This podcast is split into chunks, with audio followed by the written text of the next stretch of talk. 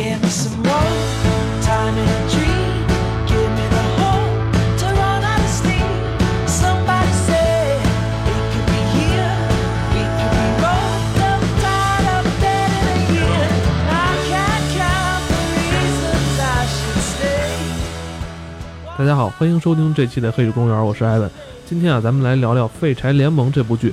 废柴联盟》是由美国 NBC 电视台于2009年出品的电视剧。该剧讲述是回炉再造的律师杰夫·温格及其学习小组成员间的学习生活趣闻，在嬉笑怒骂之间啊，道出了人生真谛的故事。本剧充斥着各种美国流行文化元素，堪称现代美国流行文化百科全书。内呃，美国队长三内战就马上要上映了。那今天咱们为什么要给大家推荐这个《废柴联盟》呢？内战的这个导演，这两兄弟两个人哈，叫罗素兄弟嘛，他们两个人实际上是之前是拍这个喜剧片的。对这个你挺难想象的哈，你就拍这种，他拍这喜剧片就是《废柴联盟》啊，对，所以因为我一直特别喜欢看《废柴联盟》这个，它有点像情景喜剧，一会儿会会聊到还不太一样，嗯，但是没有，我也一直其实没发现，其实这个《废柴联盟》的导演居然就是后边美队、美队二、美队三，包括可能复联三都会是这两个兄弟来去拍，所以这也算挺惊喜的吧。所以我想跟大家介绍一下这片子。幸亏你发现了，要不然这让人看到都觉得咱们太不专业了。说这么大的一个点都没看到，是吧？这罗素兄弟是吧？拍平时那个业余时间拍情景喜剧，到这个档期那个卡通片就被拉走拍那个大片儿去了。对对对我说这也挺厉害的。对，其实看这片儿也，就是也安利他一下，也能够让大家能够看出来后来之后这个漫威的这个迪士尼漫威它这个拍片的这种走向，这种娱乐性，它的这种这种喜剧性肯定会在里边会体现出来。嗯，那那个小王，你先帮我们介绍一下《废柴联盟》这剧这个大概的剧情，它的到底讲一什么事儿？它不是应该是有点类似于这个室内剧的这种形式是吧？啊、我觉得这个《废柴联盟》它这个剧跟前一段时间特别大热，就现在还依然很热的那个呃 TBPT，就是 The Big Bang Theory，特别像，有点儿。就是首先，我觉得这里边每一个人他们脑洞都特别大，尤其是那 Abbott，我觉得你刚说 Tik 帮 Tik 帮那什么东西？就是我忘了他中文名叫什么了。生活大爆炸，生活大大爆炸，生活大爆炸，就是生活大爆炸，他那里边儿那几个人不都是一个两个都是那种物理学啊什么科学家，然后他们每个人都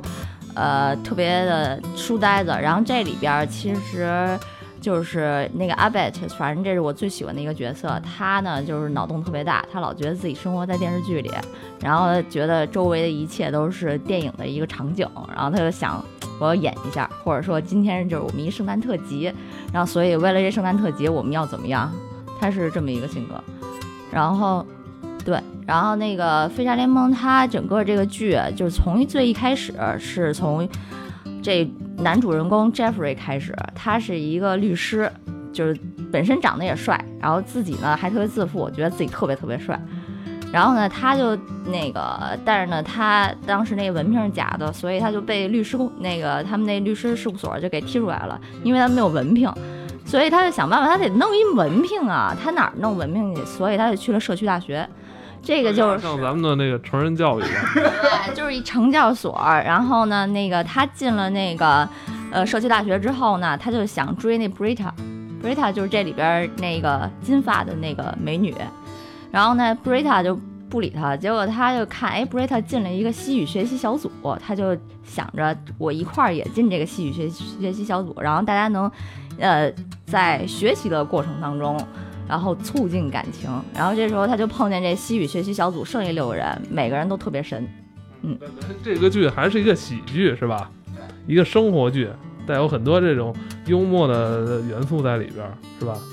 他这个里面其实就是每个人他那个个性特别鲜明，而且呢，他尤其是因为那里边那个老头子的存在，所以经常开一些那种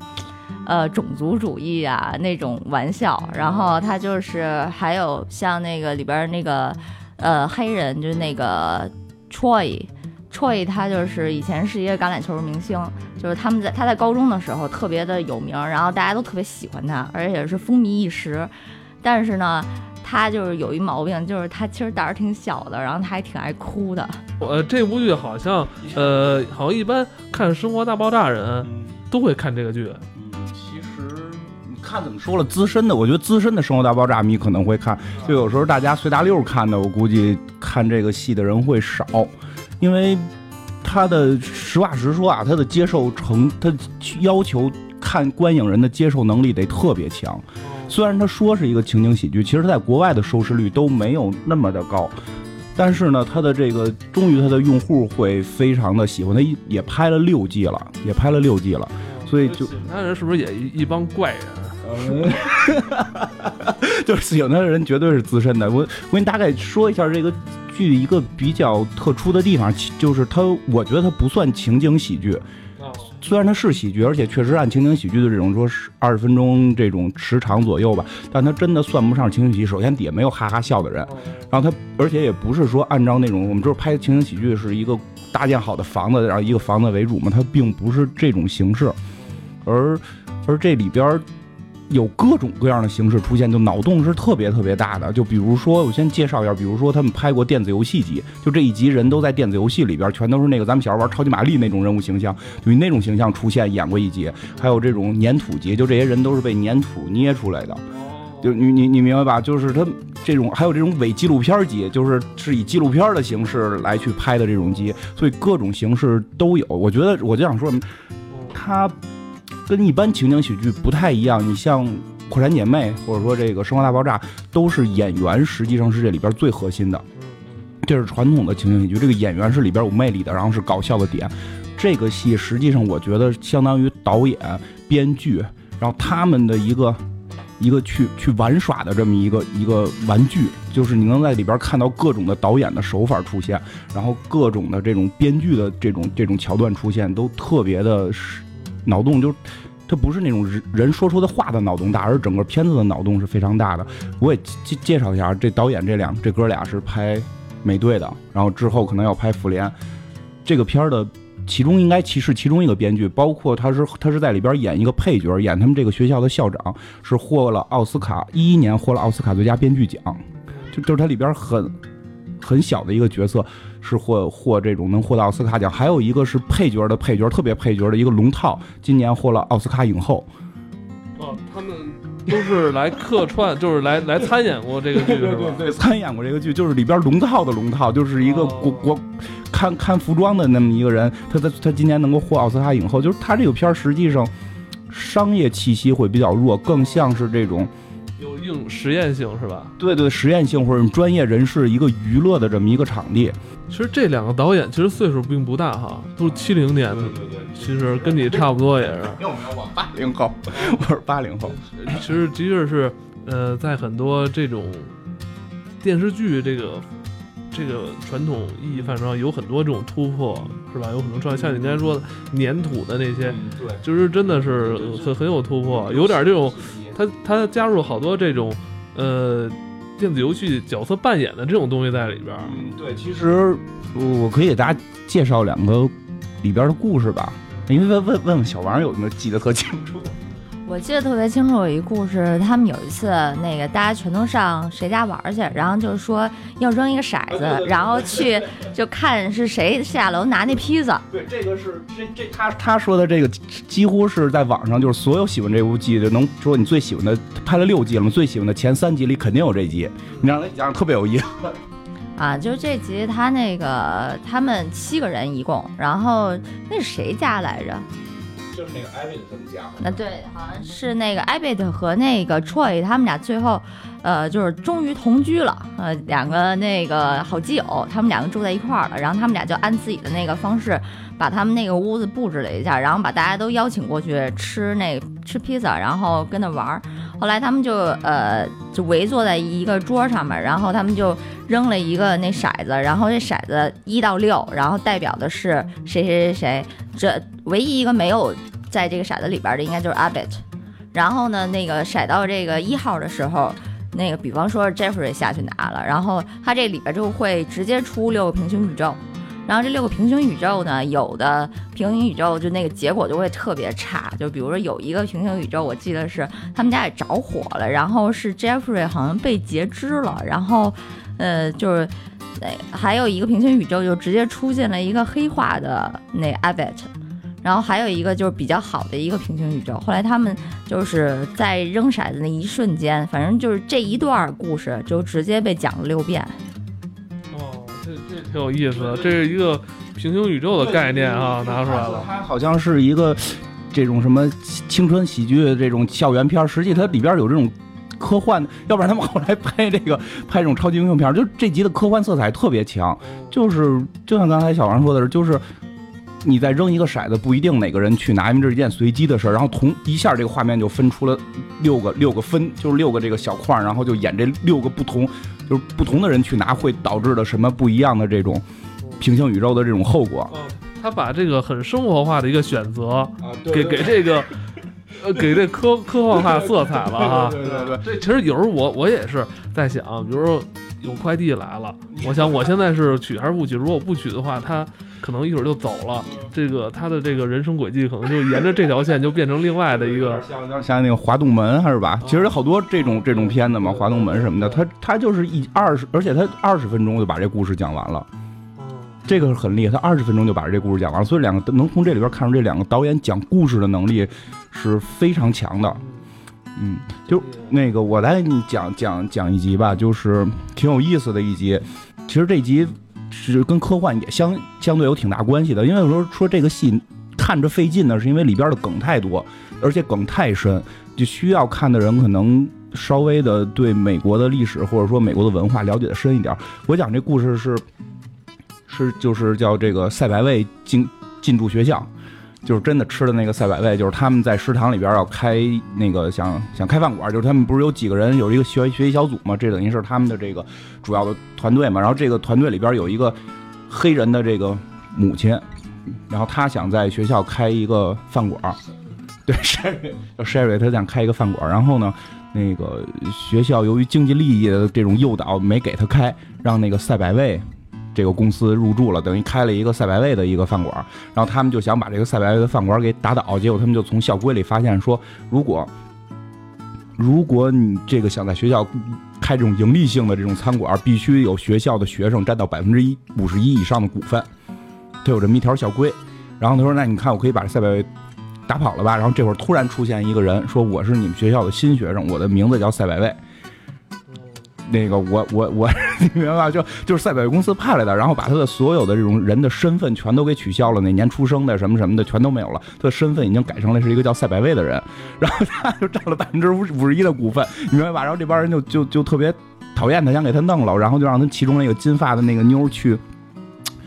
去去勾引他，然后看他是不是能犯错误，等等等等。然后他在里边提到了，就是就是有一本书叫《一九八四》，呃，乔治奥威尔的那部名著嘛，《一九八四》。对对对对对，其实它里边就提到了这本科幻界的名著《一九八四》，这是一个反乌托邦、反反乌托邦的名著嘛，讲的就是这个未来，哎，不是未来，都应该过去一九八四年它。有一个政治预言的那么一个，他，大概是二二三十年代写的吧。预预预测的时候，一九八四年的时候，这个世界什么分成几个大国，然后他讲了其中一个国家，然后用这种洗脑的方式去控制了这些控制这些人，然后对吧？让这些人不不能不能够去自由，然后就是外边有战斗，然后内内部有各种的这种管理，然后几个部什么真爱部啊什么的，就是去管理他们。然后这个结果，这个这个其中一个人。他爱上了另一个女的，然后他们就出去同居什么的，结果被这个他们的这个组织的这个老大哥给给发现了，然后最后就整他，就就就把他就给抓起来，抓来之后给洗脑，然后洗完脑之后，他就又只爱老大哥了，就大概这么一个一个剧情吧。就他整个，我讲这赛百味这集就完全是，就他本身这集里就提到了这个。故事，如果你看过这故事，你会特别带感。后边就全都跟这故事一样，就是赛百味控制了这个人，然后赛百味给这个人洗脑，然后这个人突然人性爆发了，想跟这个女的谈恋爱，就就准备放弃这些这一切，要去跟她谈恋爱。然后这女的就是也是这种，就是觉得他为为了这个这个想让他的朋友去开赛百味而去勾引他也不合适，结果两人真的投入到爱情，结果最后还是被人监听到了，然后这个赛百味公司过来解决问题什么的，然后解决问题方法就是给他。抓走，然后给他洗脑，然后等他再回来的时候看已经不是他了，另一个另一个他，我叫赛百味。昨天我跟你那个什么好那些都是错误，但已经完全是另一个人了，你明白吗？就是原这种这这种这种乌托邦，他去给人这种洗脑，然后给这种人抹抹抹掉，然后再重新树立一个新人。但是他用这种特别搞笑的手段，然后用这种特别你看起来我觉得都挺无厘头的手段去来展现。你真的要想看这明白，比如你想看明白这集，你真的可能得对一九八四一定是得了解，其实还挺有意思。哇，这真是在喜笑怒骂之间，对就就把好多设深刻的东西就交在这儿，但是可能懂的人嗯真的看懂，但是如果没有看懂人，他也会觉得哎挺好玩啊，是吧？你看不懂的人，你也觉得他们打打闹闹挺有意思。然后你要看得懂的人，你其实里边引用了好多一九八四里的那个原有的台词儿，你会觉得这还。这这还挺有意思，就其实挺有意思，就是是现在已经像美国不会有这种修正主义去给他们洗脑了，但你是不是被大公司洗脑了？你想想那个麦当劳天天给你唱更多欢笑，更多什么就在麦当劳，它是不是就在那儿？但你就相信在了，你的生活是不是在被这种广告啊等等的去洗脑？其实它也会有一点这个讽刺在里边儿，这是它这种幽默讽刺对，性现在的包括现在国内很多互联网公司，他特别喜欢做这种企业文化嘛，特别可怕的唱红歌，对，包括就不是叫唱正能量，就是唱那种企业正能量，也对也挺可怕。包括那个，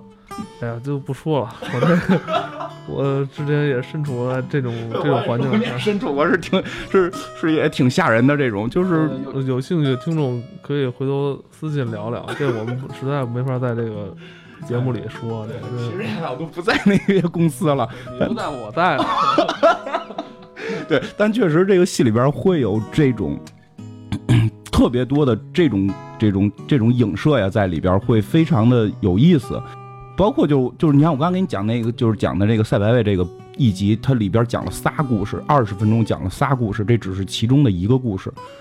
你能明白它的信息量有多大？那个语速倒是都挺快的。嗯，而且就是你也可以看出来，好多他们里边，比如就是还是赛百味那集，他们同时另外两拨人在干的事儿，是一波是要盖一个枕头城堡，对，一波是要盖一个帐帐篷城堡。有一波是弄，就是他们两拨人就跟那儿盖城堡，然后互相竞争，然后大家就在那里边儿快乐的生活着，真的就有那么快乐吗？学习小组里有哥俩，他们想盖城堡，就是这种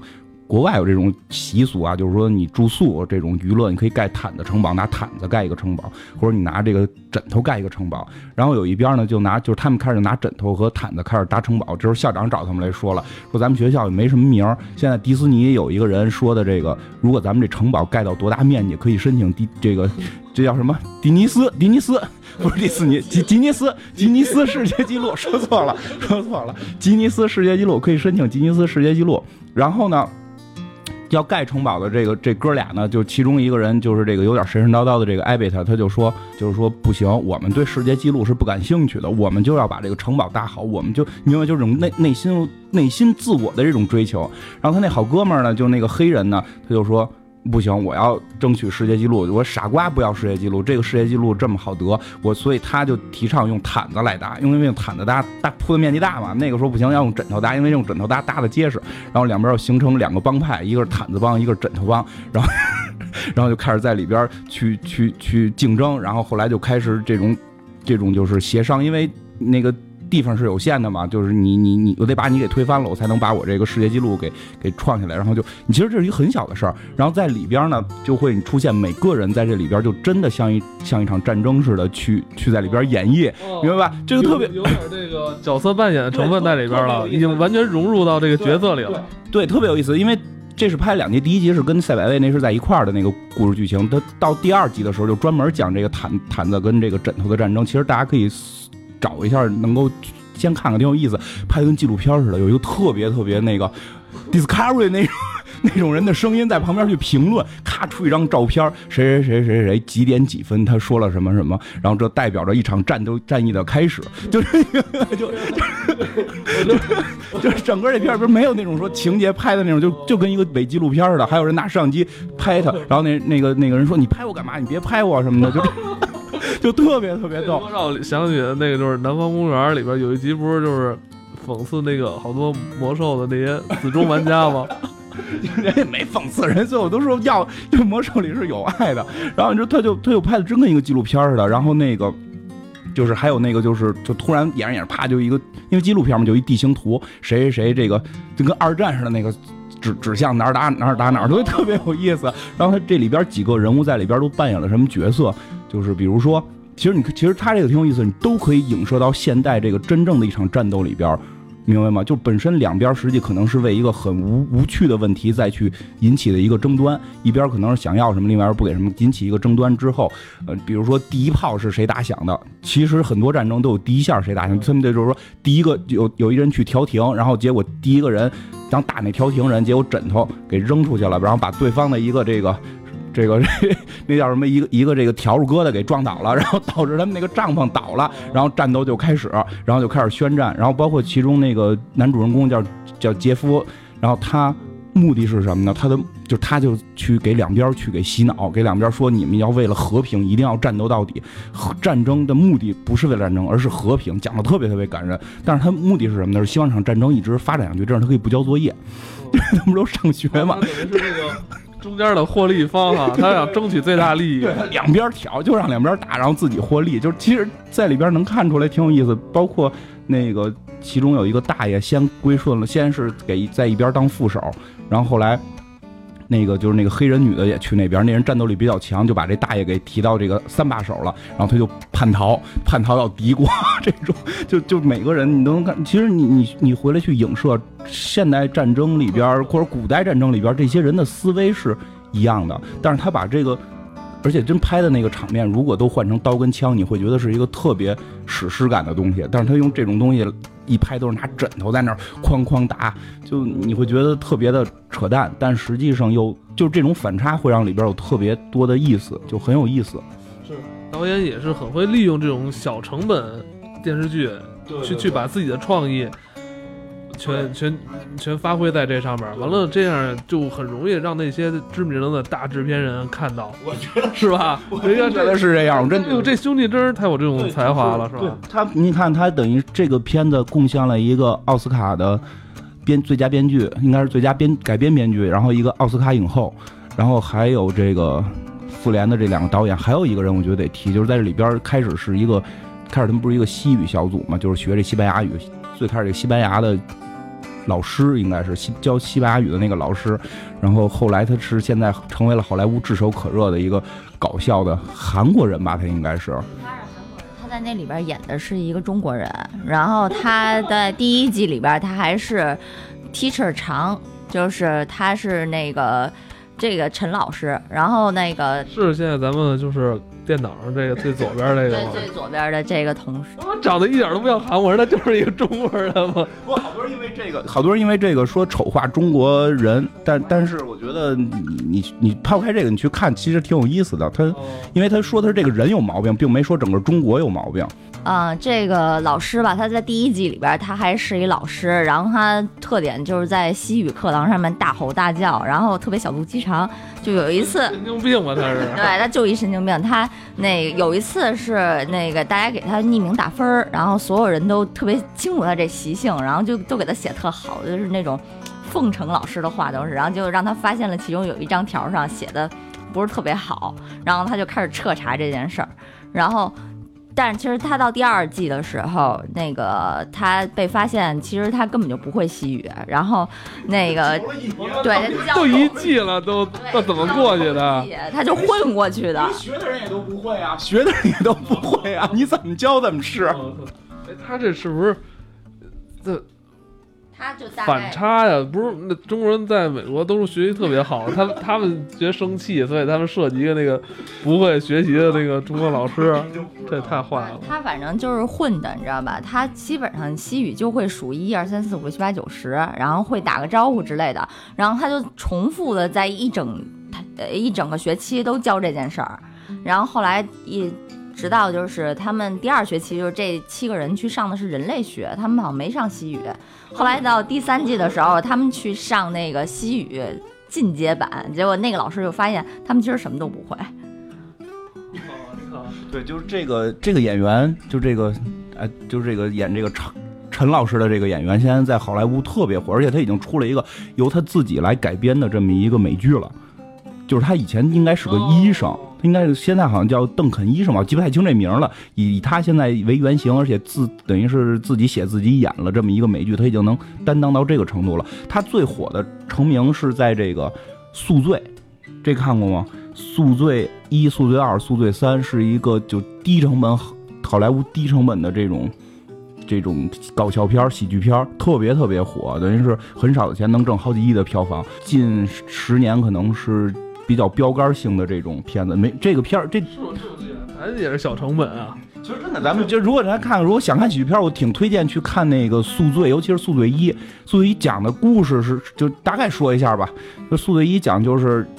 这个几个哥几个，然后这个想就是其中有一个人要结婚，然后这个要给他办一个单身派对，然后他们就去这个。应该是去拉斯维加斯了，我记得的话，去拉斯维加斯了，然后他们就一块儿喝了杯酒，然后就全晕倒了。第二天早上起来醒来的时候，发现新郎没有了，就剩下了哥四个，他们要找这新郎在哪儿。然后呢，屋里一片狼藉，就就看见就看有一个女的穿着高跟鞋离开了，然后打开厕所看见里边有只老虎，然后这个 明白吗？然后从兜里边翻出了几张什么。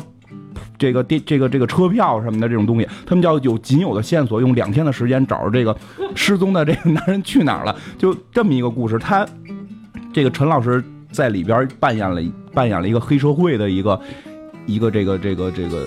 角色吧，就是就是这个黑帮的，呃。这种狂暴的状态，你难以想象。有史以来最狂暴的黑帮是一个疯子，他特别擅长演疯子，就不看为什么看那个《废废柴联盟》里边的剧照是一你你看挺还挺正他也是疯子，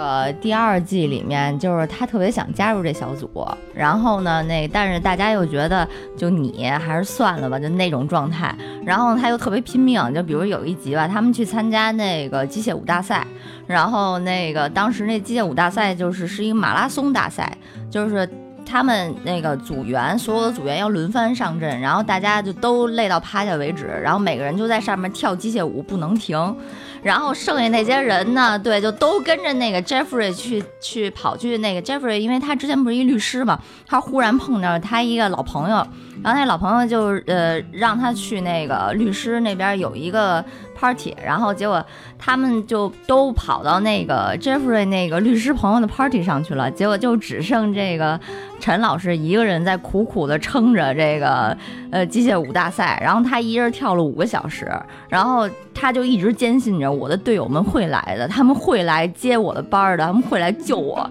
就是这样一个念头是他特别卑微的一个想法，因为他当时跟他们许了一个愿，就是说如果我要是能赢这个机械舞大赛，我就能加入你们，所以大家就有这么一个约定，就是说如果能赢的话，他就可以成为。这个学习小组的正式一员，然后他在那个自己一个人待着的时候，他有精神分裂的症状，就是一个人就说他们不爱你，他们那个只是敷衍你，他们那个就是他们现在就是说啊等等看什么，但是他们其实就不想要你。然后另外一个又是很卑微的他，就是在一直在那儿说啊，他们就是想考验一下我，他们没有说不可以啊，他就是他自己还在说服自己，然后直到就是他。自己坚持了五个小时，跳了一个马拉松式的那个呃机械舞大赛之后，等到这些人来了，让他们来接他的班了。后来呢，那个 Jeffrey 上去了，然后结果那个当 Brita 和那个 Shirley 两个人过去抱住那个 Jeffrey 的时候，Jeffrey 就没有再继续跳了。然后这个时候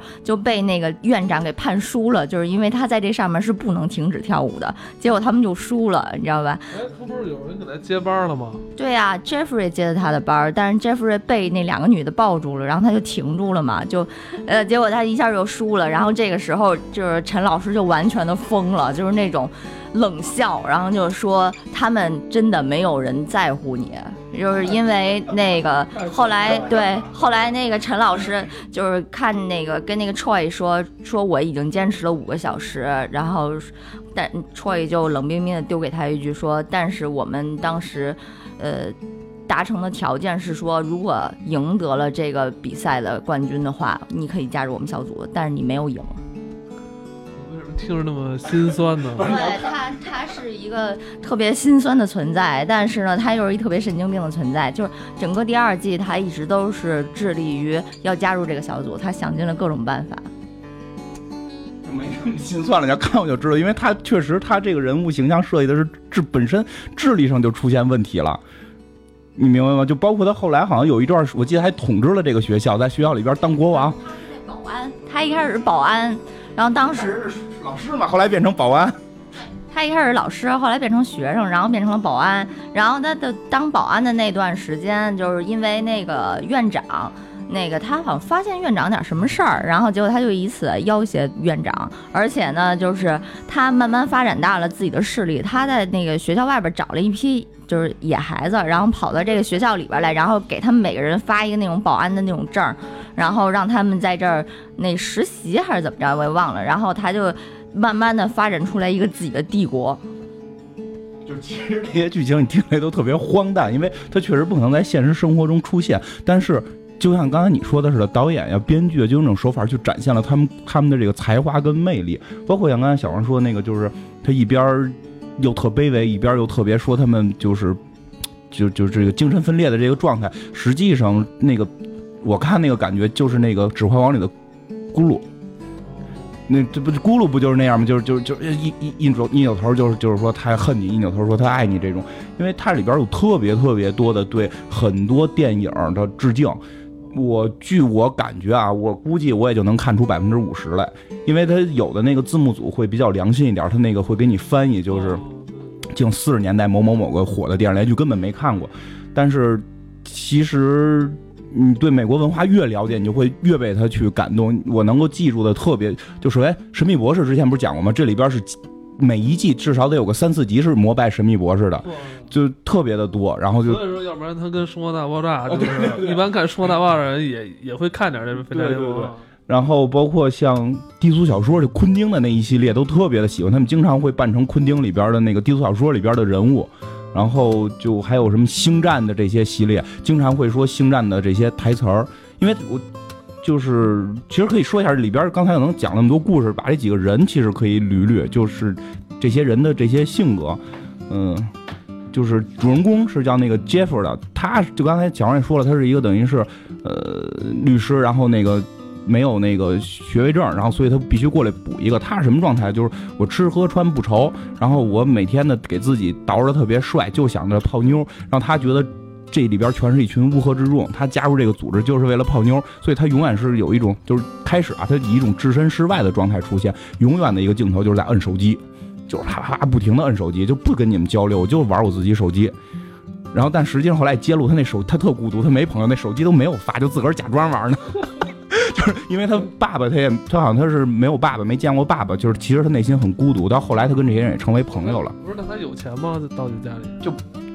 家里没钱，但是他是一律师，你知道那个美国当律师的，而且他是出庭律师嘛，然后他特别有钱，而且当时他有一集就是那个他跟他那个以前。呃，律师事务所那个就是 name partner，就冠名合伙人。然后他们在一块儿聊的时候，那人就说：“我实在是太喜欢你了。”然后就说：“要不是当时有一个人就是给那个律师工会去写信，就是说你没有这文凭，就是你你如果在这儿的话，我能少用三十个律师，就基本上这种状态。他这人吧是口灿莲花系，然后就是他能把死都说成活的，而且这里边那个剩下那六个人就是学习小组里边的，每次就是 Jeffrey 一一一弄不下去了这事儿，然后他就发表一番演说，然后立马众人。热泪盈眶，然后就说：“对，说的好，就是这样，我们就是这么想的。”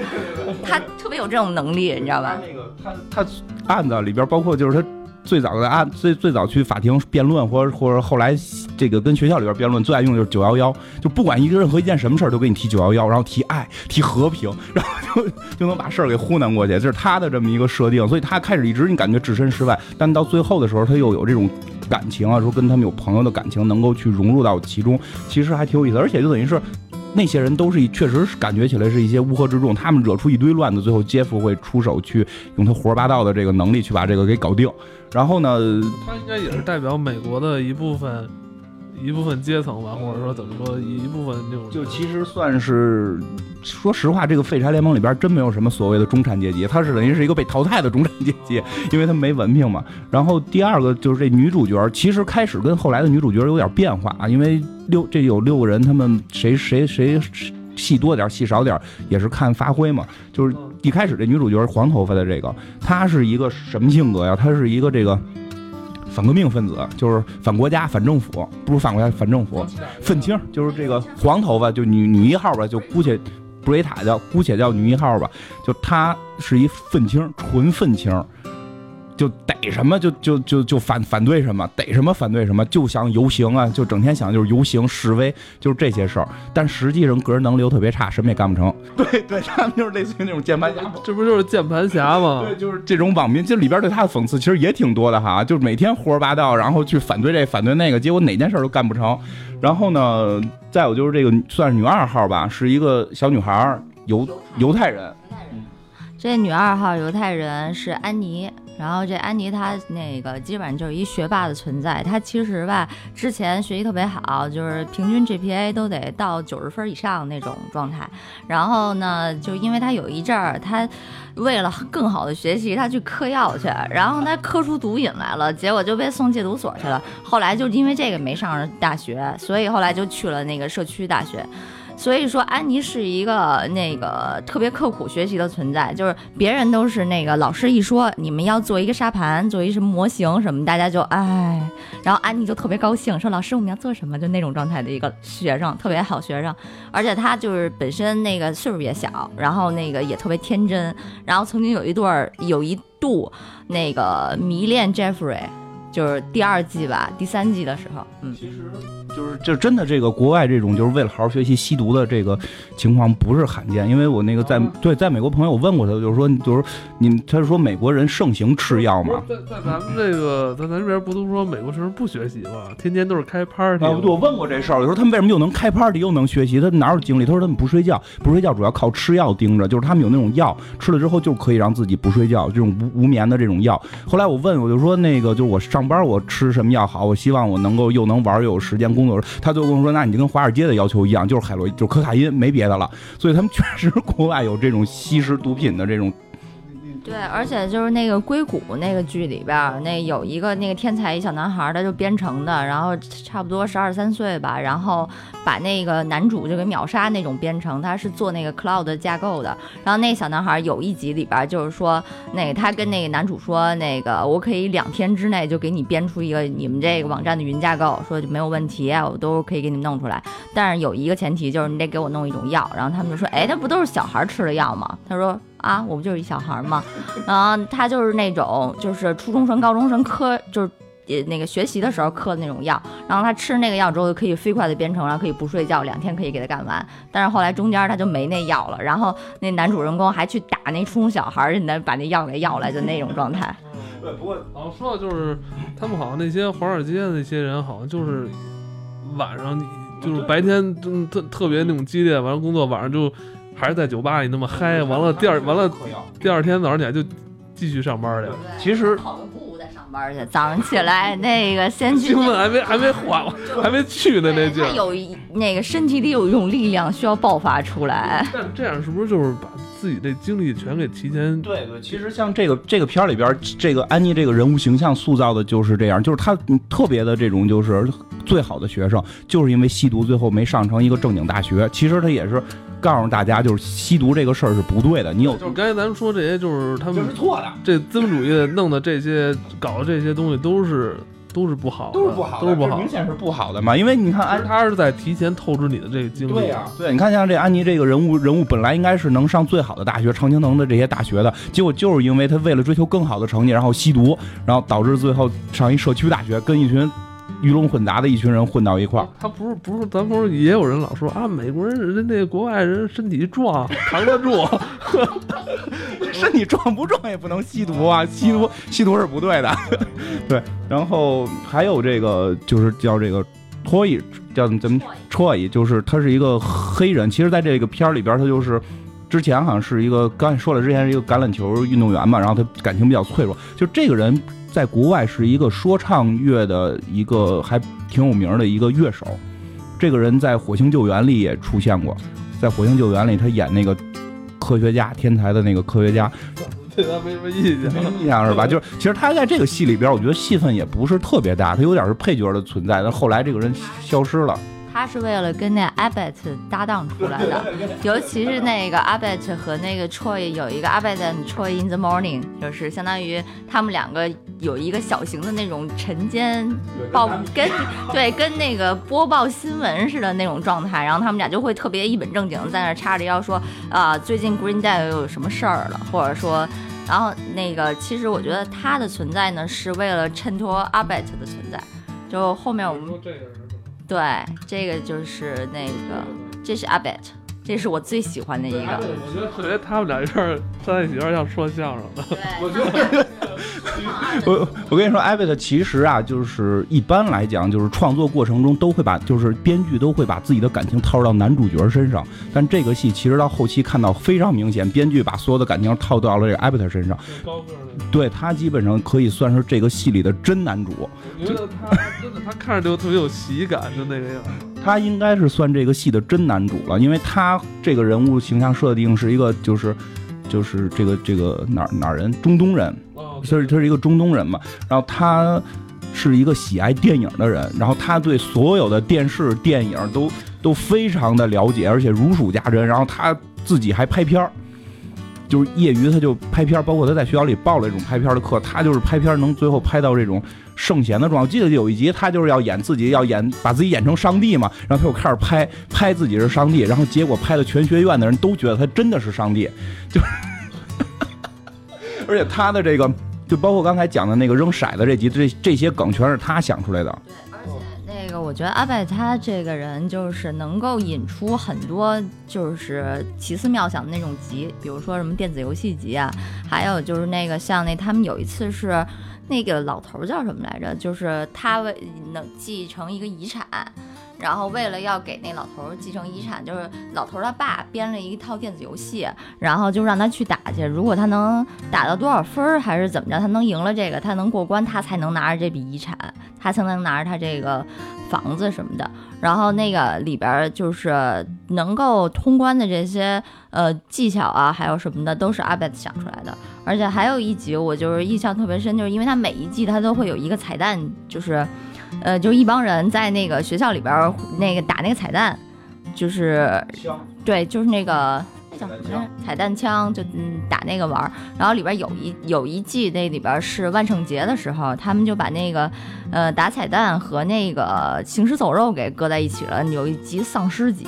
就大家就在学校里边儿，然后打着打着，忽然全变成丧尸了，然后大家都在那里边儿互相追，然后互相咬。那觉得那集那集肯定就是那个行尸走肉集。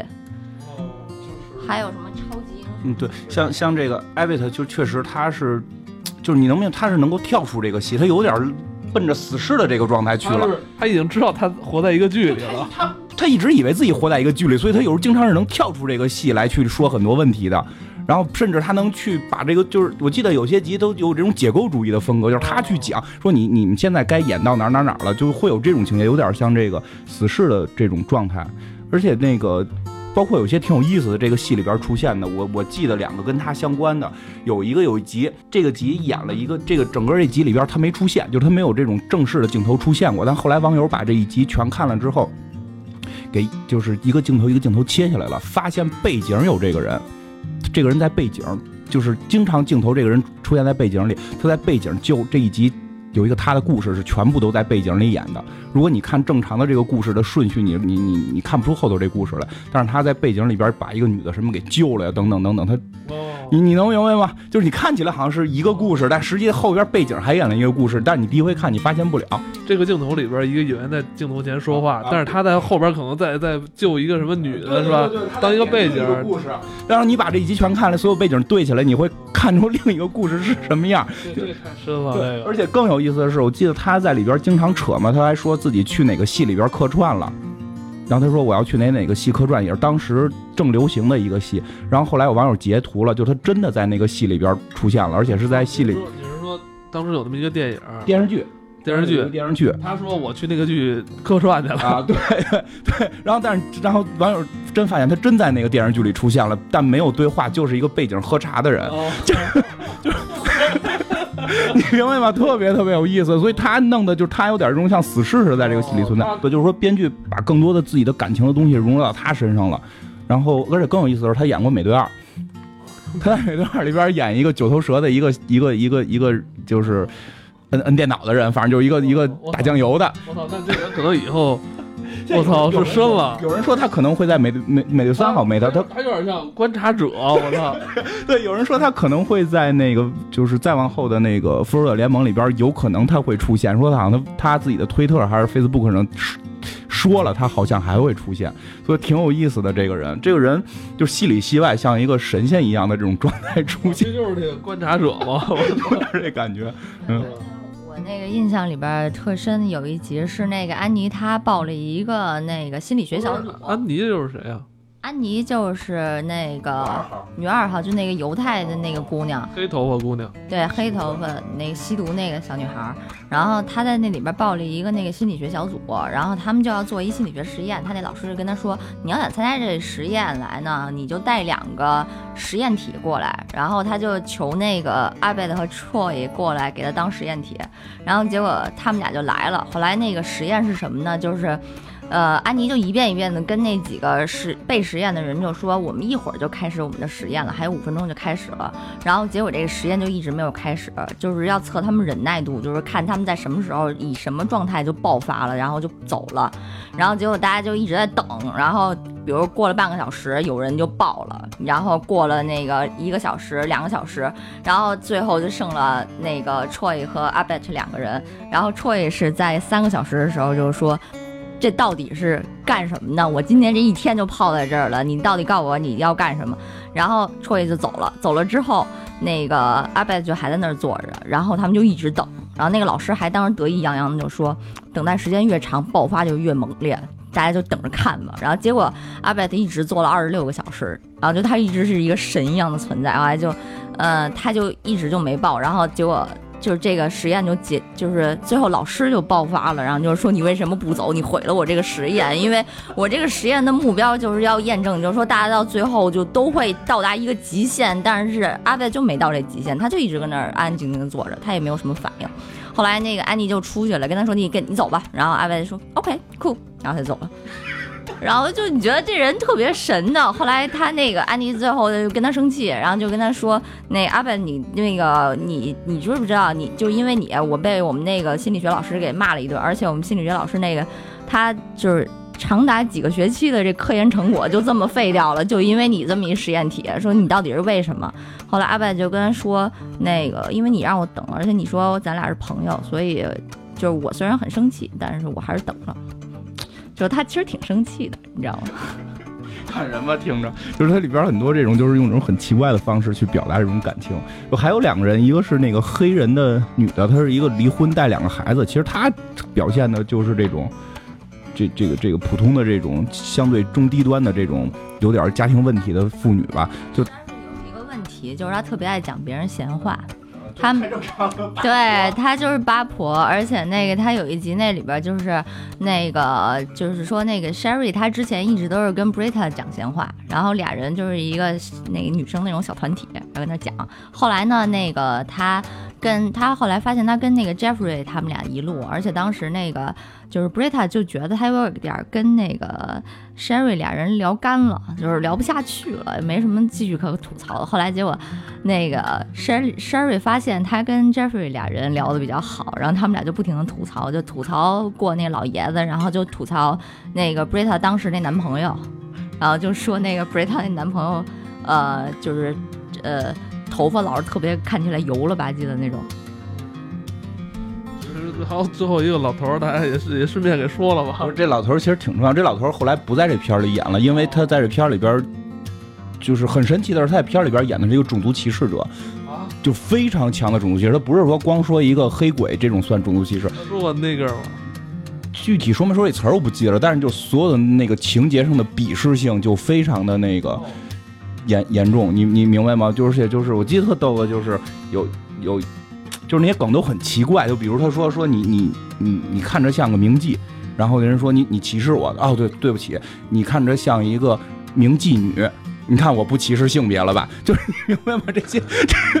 就是就是因为说名妓，我我我好像只觉得女的会是妓女。你看我现在明确说了名妓女，就证明还有名妓男，所以我没有种族歧视了。就是老头这么大岁数这么不正经，不正经。你知道他最后在片儿里边，就据说他在剧组里边也有特强的种族歧视，最后打起来了，然后迫不得已把他给开了。就是剩下的所有演员就说，只要他演，我们就不演了。这个人最后被开掉了。就是他真的现实生活中好像这个演员就这样，所以他在里边演的这个种族歧视。你刚才说这个不会是人家那个发行方或者那电视台最造势吧？做造新闻，因为就是有几集能看出来，就是明显给这人剪没了。有几能看出来明显给人剪没了，而且最后给他安的这结果特别逗。其实给说一下，就是你就你可以理解这里边的笑梗都有多混吧？就是他最后说死了，然后送给大家每个人遗产。他倒，因为他特特别特别有钱，他是一个纸巾帝国的这个继承人，他自己没本事，但是他爸爸有这个纸巾的这个这个大企业，他都继承了，所以特别有钱。他后来把钱都给了这个其中那个黑人，因为那黑人跟他关系还不错，因为那黑人傻也不会特讨厌他，但是要求他得环球环球旅行，必须他要弄着一个。这种单轨帆船，自个儿一个人就是环地球旅完行才能继承这笔遗产，然后你明白吧？没死海上怎么办呀？我 还单轨呢！我操！给给了给了每人一个一个壶，然后那律师说这个壶里是什么？就是他的精液。就给你们，让你们以后可以可以，万一你们就是说这些女性，万一你们想想想怀孕不能怀孕怎么办？我可以把我的这个精子贡献给你们，这是给你们的遗产。然后后来就是这集最后结尾就是说到底怎么死？他说他为了给你们弄遗产，最后精尽而亡死的。明白吧？就是 太混蛋了，特别特别混。不是他那壶里边。他除了经验，完了他给男的也不能不能，也好像也是经验。我说记得是，就你明白这片儿就是挺混的，就是他那他挺不哪哪，就是你刚才说那不是一笔钱的财产，是给一黑人，给那个黑人了，是是是这边这个这绰一这黑人，是那个橄榄球的那个。绰一应该算是就是这剧里边关他最好，而且有一阵儿他们俩还同居了一阵儿，就是因为绰一当时他不是种族歧视者吗？他为什么要跟那个黑人？对啊，他就说，他他就说我可怜你，然后就是说，反正你也这么那个无家可归了，然后咱们就住在一起。然后那会儿那个 Troy 他就在那个网上开了一微博那种的，就写了一个 White Old Man Says，就是这白老头说了什么，然后就大家就今天就跟那儿看一眼，这白老头今天又说了什么，就特别偏激的那种言论，然后大家就哈哈一笑。后来呢，那个 Pierce 就这老头儿他就说。我就是特别生气，因为他后来发现了有这么一微博的存在，然后结果这黑人就说：“哎，那算了，那个就是咱俩反正也挺好的，我也知道我这么着做不对，我给你关了吧。那个这六十万人就别看你这笑料。”他说：“等等，我们有六十万人在看我说话是吗？”他又是特别需要人关注的一个老头，就他老在刷存在感，你知道吧？就有时候经常让大家热烈讨论一件事情，他忽然蹦出来一句，然后跟大家那都。就完全不搭嘎，就是他说的是一四十年代的一歌手，然后别人都说的是一九十年代的一歌手。比如他里边有一集，他是说那个蝙蝠侠，然后说蝙蝠侠和谁谁谁，我记不清那名儿。然后戳一就是说蝙蝠侠他有自己的那个伙伴叫罗宾，然后就是他跟大家都聊不到一块儿去了，基本上。哦，其实因为就是这个人的性格特别不好，所以他他是不是因为他？他们他是他有一个家族企业，而且他生下来就什么都不用干那种，然后就从小就特别孤独。对，一个是孤独，一个是特别明显的白人歧视的这种纯白人歧视的这种状态在里边，所以他特别孤独，所以他在这个小组里边他就不走。比如他学完了，他早就可以够学分毕业了，就不毕业，就在里头一直的混，就是对，就是想是找到一个存在归属感、存在感。对，包括其实还有一个挺重要的角色是他们那个校长是一个秃瓢，然后。同性恋喜欢这个那个男男一号，对，还异装癖。其实我觉得他这属于纯同性恋了，因为很明显他喜欢那个男男主角，然后他每一集都要打扮成把自己穿的跟个女的似的，然后出来说一些那样特别娘的话。不是，我想说，关键是他是奥斯卡最佳编剧奖，这 这里边演这个校长非常有意思。而且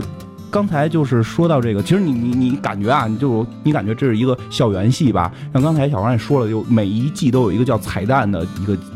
集有时候一集有时候两集，它不是指的那个那个那个漫威电影结尾那个彩蛋，指的是那个彩蛋枪，拿拿那个彩蛋枪啪啪啪打。就是他们有一个传统，就是每年都上完学了要有一个仪式，就是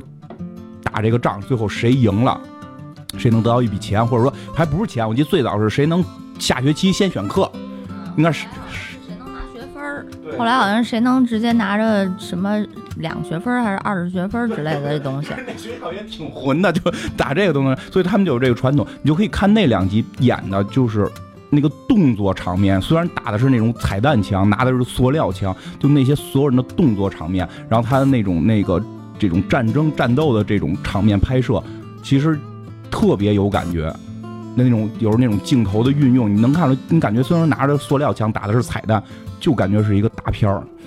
嗯，所以我真觉得，就是这个《废柴联盟》可能真的是成就了，也是成就这两个导演，让让人相信他们俩能拍这种复联呀、美队这种。嗯，其实怎么说呢，就是，嗯，这些电视剧吧，为什么说这两年美国电视剧比美国电影好看呢？就是说，美国电视剧它给美国本国人看，所以它就是没有电影分级制度那么严格，而且它的好莱坞的电影它是全球来来发的，所以它就要照顾到很多像你说的，刚才种族歧视这种东西一点都不能有。对，但是在这个电视剧里边儿，它可以就适当的加入一些，就是说只要本国人民觉得看了哦，OK，这点我们还可以接受，嗯，所以他的这个怎么说，就他编剧他这个发挥的余地就特别大。对对对对，而且这个片儿确实不像《生活大爆炸》，像《生活大爆炸》它已经有了很高的这种收视率啊等等的，有这种硬性的要求在这儿，包括这帮演员的钱也都非常贵嘛，对吧？所以它有很多的要求在这块儿，就是更具商业化。这个这个美剧就实际商业化会偏弱，更多的这种所以有意思的东西就拍得更有意思一点儿。嗯，实验性更强哈，我真觉得是非常具有实验性，而且特别能显导演跟编剧的才华的这么一个，我从来没见过这么一个一个这么一个电视连续剧，能够去把什么悬疑啊、恐怖啊、纪录片啊、科幻片啊，然后这种动画片，然后粘土，然后游戏，然后枪战全都给融进去。就说白了就是看得过瘾，就是看得过瘾，其实没那么过瘾，就是我我我我也跟听，其实我跟听就就得带点这个这个 种族歧视，这底下这个白人观众看着来，嘿，好，就要这个。就跟听众说一下，看这片儿确实有点费劲。像我最早看的时候，我都是得摁暂停看的，因为太快了，太快，而且是有时候如果字幕组好的话，他告诉你这个梗是什么意思的话，你确实得摁暂停看。但是真的还是比较有有意思。这应该也是说喜欢人一下就会变成脑残粉，可能看接受不了、看不了人，他可能就是两集你就疯了，你觉得就不往下看了他。看不了，那么他找不到那些梗，嗯而且他对他说话那么快，不是不是不是不，他太快，这他都 get 不到也是，但是而且它不是那种传统的喜剧，它没有那种很普通的笑点让你冷冷幽默是吧？对。其实基本上你看这一集剧吧，你没有那种呵呵呵你自己能乐出来的时候，但是你往回一想，你觉得特别妙，是这种感觉。对他比你，因为编剧的智力比你高一块儿，就是对。你需要时间来那个想一下这什么意思那种感觉，就是其实有时候挺费脑的，而且你经常会觉得那个编剧这个念头实在是太神了，怎么能想到他就在这个室内剧里就拍了这么一东西出来？哎呀，真是，今天我这一集就很快就一个小时了，我真是真是没想到。呃，你们虽然说这些故事有的我之前也看过，但是今天又回味了一遍，就真是觉得脑洞特别大。就是你在听这些故事的时候，你的脑子你的脑子都要飞快去去去转，去想这里边的逻辑。对，真是这样。哎，包哎，你刚才说的那宿醉的那个没讲完，怎么突然我这后来有我录节目中间有一段我脑子一直停留在你那宿醉那个，我 就就是刚就哎要要不然咱那个留着以后以后再讲吧，是吧挺有意思的。如果大家有兴趣，可以先搜搜《宿醉》这个片子看，非常有意思。这里边就有那个陈老师。其实我最早看《废柴联盟》是因为陈老师看来看的，后来觉得确实越看越好看。对，如果说呃，美队、超级英雄这种电影是给全球人看的，那可能这类这类电视剧它可能就是更多是照顾美国本土的观众，是吧？对，是肯定是本土观众，这个是肯定的。所以就是在要上内战的前前前这前边，我们来预热，突然讲到这个片儿，实际上确确实是我觉得可以看出来，因为这个片儿的脑洞啊，这个片儿的这个娱乐性、喜剧性，可以看出来，迪士尼现在就是启用这两个导演，是希望整个这个片子里边的这种娱乐性更多，而且这种刚才其实我们讲的很多故事里边，到最终落到点上是朋友，是感情。其实这他妈哪儿朋友都互相他妈陷害，我种族歧视。现在互相种族歧视，但依然最后是有感情存在的。像刚才讲的，艾贝特一直等等那个人，一直等，即使生气，我觉得因为你拿你当我当朋友，就是里边有这种感情，我所以我就说这两个导演在处理这种事儿上是非常的擅长的，就是。咱俩是朋友，有友情，但咱俩又又互相的弄，互相打打。其实我觉得，你能明白吧？其实内战不就是这么一个感觉吗？就是我跟你是钢铁侠跟美队有感情，但要要打，有这种战斗在里边，其实还是比较比较合适吧，算是能看出这么一个未来的趋势。我觉得啊，《废柴联盟》这部剧的话题，咱们这一一期讲不完。以后咱们还是慢慢慢再再好好再根据里边的一些好玩的一些桥段、一些剧情，咱们再接着再聊吧。行，以后好吧这剧我觉得以后咱们慢慢讲吧，真是挺有意思的，嗯好吧？那咱们这期就先聊到这儿，行，好吧？好，大家再见。拜拜。